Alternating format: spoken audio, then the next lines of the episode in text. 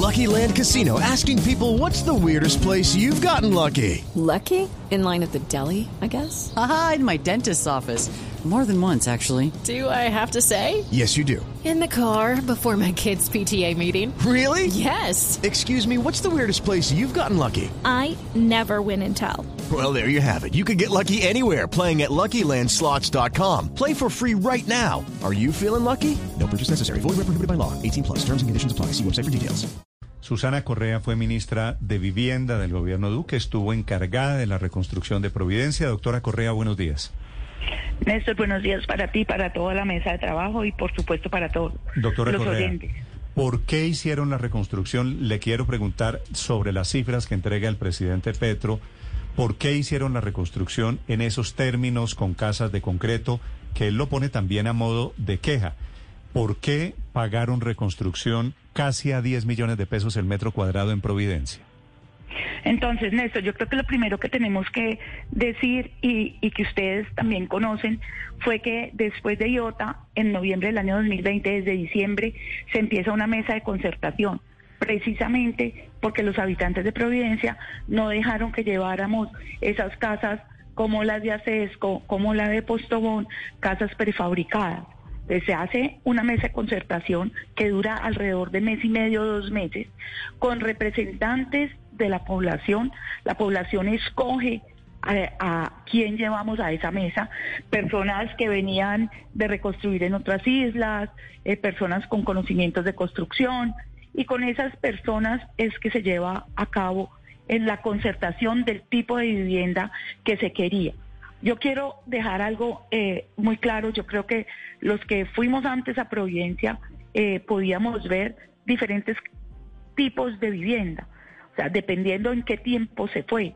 Providencia era una isla que en su momento de pronto pudo tener eh, una casa de triples marino que predominaba en su territorio, pero la gente empezó a hacer casas de cemento o de material, como le dicen ellos, de hecho con arena de playa, que para mí era uno de los problemas que se, que se evidenció porque las casas se cayeron, y eh, habían muchísimas casas también de material. Entonces no se puede decir que es que las casas eran solamente de triples marino. Hubo, cuando, cuando, cuando ocurrió el, el, el huracán, habían muchísimas eh, casas de material también. Entonces, aquí lo que tenemos que tener en cuenta es eso. Esta casa, eh, que ya ustedes lo han hablado, eh, una casa de, de, de cemento con estructura de acero, una casa que tiene en las paredes mallas de acero, una casa que resiste vientos de 254 kilómetros por hora, que es antisísmica, una casa hecha por los, los mejores constructores que tiene Colombia, como lo dijeron, porque el consorcio que tenía la responsabilidad de hacer 330 viviendas, que en un, en un, en un inicio fueron las 1034, pero que a medida que estuvimos allá nos dimos cuenta que los lotes en Providencia o son más pequeños que lo que medía esa casa o son totalmente irregulares y esas casas no se podían hacer y que terminaron 330. No entendí. ¿Cómo así, 300 ¿Cómo así que los lotes son más pequeños que las casas? No, los lotes eran más pequeños que esa casa que se había concertado. Y esa casa fue concertada por los mismos raizales, pero no cayeron en cuenta que la T4, que era la más pequeña, que eran 85 metros cuadrados, habían lotes donde no iba a caber o habían lotes con diferente forma, donde no cabía. Doctora Susana, la decisión de hacer la casa con este material, con este diseño, eso, dice el presidente Petro, fue una imposición del gobierno nacional. ¿Fue así? No, no, fue una concertación que duró dos meses con los pobladores. ¿Y los pobladores decidieron que era mejor en concreto, por ejemplo? Claro, ellos querían que fuera en concreto. Después tuvimos que volver a hacer mesas de concertación, porque cuando vemos que las casas no se ajustan a los lotes que habían, tenemos que cambiar a hacer casas edificadas con madera y ahí vuelve la mesa de concertación para que puedan establecer qué tipo de casa se hace con triples marino y qué zonas seguras quedan dentro de la casa. Sí. Doctora Correa, ¿cuánto en promedio, si usted tiene la información, costó el metro cuadrado de la reconstrucción de, de Providencia? yo, yo no tengo metro cuadrado, yo soy ingeniera, pero no soy civil, pero se- les puedo decir que 330 viviendas de hace This is the story of the one. As a maintenance engineer, he hears things differently. To the untrained ear, everything on his shop floor might sound fine, but he can hear gears grinding or a belt slipping. So he steps in to fix the problem at hand before it gets out of hand. And he knows Granger's got the right product he needs to get the job done, which is music to his ears. Call, clickgranger.com, or just stop by. Granger, for the ones who get it done. Ojalá ustedes las vieran las construcciones, eh, tuvieron un precio de 640 millones y 737 viviendas, que nosotros las llamamos vales, que son viviendas ajustadas al lote, tuvieron un costo promedio de 390 millones. Me repite, Entre me- repite otra vez. La, doctora Susana, Pero, la primera, señor. 640 viviendas, ¿a cómo? No, 330 viviendas de acero Sí. y cemento a 640 millones de pesos. 640. Esas casas oscilan entre 85 metros cuadrados y 111. ¿Usted ha hecho el cálculo allí a cómo sale el metro cuadrado? ¿Me estás preguntando a mí? Sí. No, no. Pues es, es, es dividir, pues 640, Sí, sí, sí. 640 cada una de las casas. 640 cada una de las casas y oscilan entre 85 y 111. Son 85. las T2 y las T4. Sí, pero más o menos diríamos el metro cuadrado a 6 millones de pesos, 6, 7 millones de pesos. ¿Cierto? Sí. Y las Pues, otras... No, seis- 640, 111, que son las más grandes, ponle un promedio entre 111 y 80, esos son, esos son casi 100 metros. Por eso, y a 640, millones de pues el metro cuadrado a como 6 el millones 400. Sí. ¿Por, ¿Por qué sale, por qué es tan caro construir en Providencia? ¿Por qué estos niveles? Petro dice casi 10 millones, así sea 6 millones, pues es, es, es muy caro. ¿Por qué? Yo creo que allí hay varias, eh, allí hay varias, eh, eh, varios puntos. El primero, en Providencia no se encuentra absolutamente nada. Todo había que llevarlo del continente o Centroamérica. Desde un bulto de arena, un bulto de grava, eh, no se podía volver a cometer el error que cometían antes de construir con arena de playa, porque parte de eso es lo que hizo que las casas del 98% de las viviendas se derrumbaran. Entonces, había que llevar todo desde, creo que son 721, Néstor, eh, kilómetros entre Cartagena y eh, Providencia. Eh, no tenemos un puerto, teníamos un muelle. El muelle era ocupado por un- unos barcos, eh, en su gran mayoría de un mismo dueño. Había un monopolio del transporte allí que eh, al principio eh, del- de, la reconstrucción lo pusimos en conocimiento de la Superintendencia de Transporte. Todo era difícil llevarlo, empezando, para mí ese es uno de los, de los, de los sobrecostos.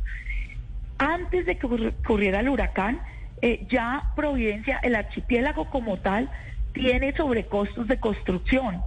Nosotros en Prosperidad Social, cuando íbamos a hacer mejoramientos de vivienda, que se tenían, eh, los, los mejoramientos de vivienda en continente eran 18 salarios mínimos mensuales en su momento, o sea, 14 millones 900. Acá había que subirlo a más de 30. O sea, era casi que más del doble de lo que costaban en continente. O sea, antes del huracán. Siempre Sí. ha habido ese problema de logística y de llevada de materiales a, a, a- a Providencia y a San Andrés. Yo hablo Claro, de hecho, doctora Correa, le quiero preguntar por eso. Es que la verdad es que San Andrés y Providencia está siete veces más cerca de Nicaragua que de Colombia. ¿Pensaron ustedes tal vez en buscar empresas allí que suministraran los materiales para la construcción y que el transporte saliera infinitamente más económico? Eh, eso no era un tema, a ver, entonces yo les digo cuál era mi función como gerente. Yo era como la articuladora de las entidades, sin embargo, eh, el- vamos a hablar solamente de vivienda, los recursos llegan a la unidad de gestión del riesgo, la unidad de gestión del riesgo hace un convenio con Finmeter y Finmeter contrata. Eh, en, relación a la vivienda de acero, hace eh, un, no sé si se llama contrato, de administración delegada, y quien define de dónde trae los materiales, pues me imagino que es el contratista.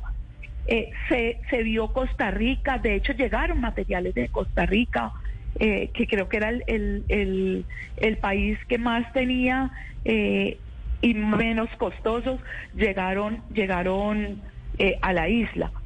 Sin embargo, la mayoría de los, de los materiales llegaron y venían de Cartagena.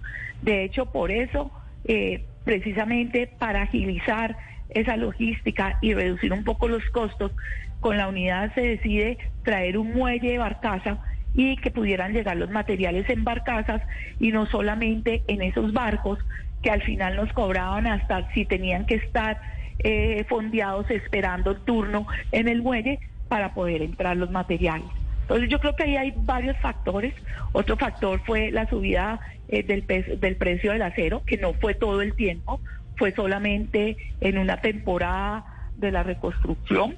Pero ustedes lo han dicho, esas 330 viviendas que son las eh, que tienen el costo más alto, pues fueron hechas por un consorcio establecido con las, em- unas empresas serias, eh, responsables, que a medida Eso- del tiempo de eso le también quiero- tengo de que eso- decirlo, tengo Sí. que decirlo, Néstor, Sí. eh, el costo fue subiendo, porque a medida que ellos empiezan a hacer las viviendas y empiezan a hacer poquiticas, y fue una de las cosas que yo sí critiqué, fue el tiempo en que se demoraba haciendo, se demoraban haciendo una sola vivienda, pues empiezan a llevar más gente, tuvieron que llevar más gente, tuvieron que abrir más campamentos, eh, tener una persona ya eh, no es barato. De eso, de eso Eh, le quiero preguntar, doctora Susana, porque Felipe le mencionaba hace un momento las constructoras que fueron Marval, Bolívar y Amarillo, ¿cierto? Sí, señor, sí, señor. y Esos son los tres que hacían consorcio Providencia. Y entonces ese consorcio construyó y dijo Felipe que no habían ganado, que no lo hicieron con el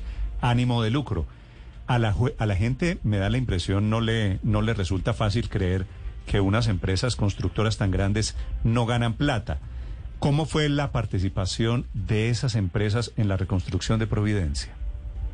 Néstor, eh, yo lo que te puedo decir es, yo no no me involucré en los en las en cómo se hicieron los contratos. Sin embargo, yo sé que con ese con, con ese consorcio Providencia era administración delegada.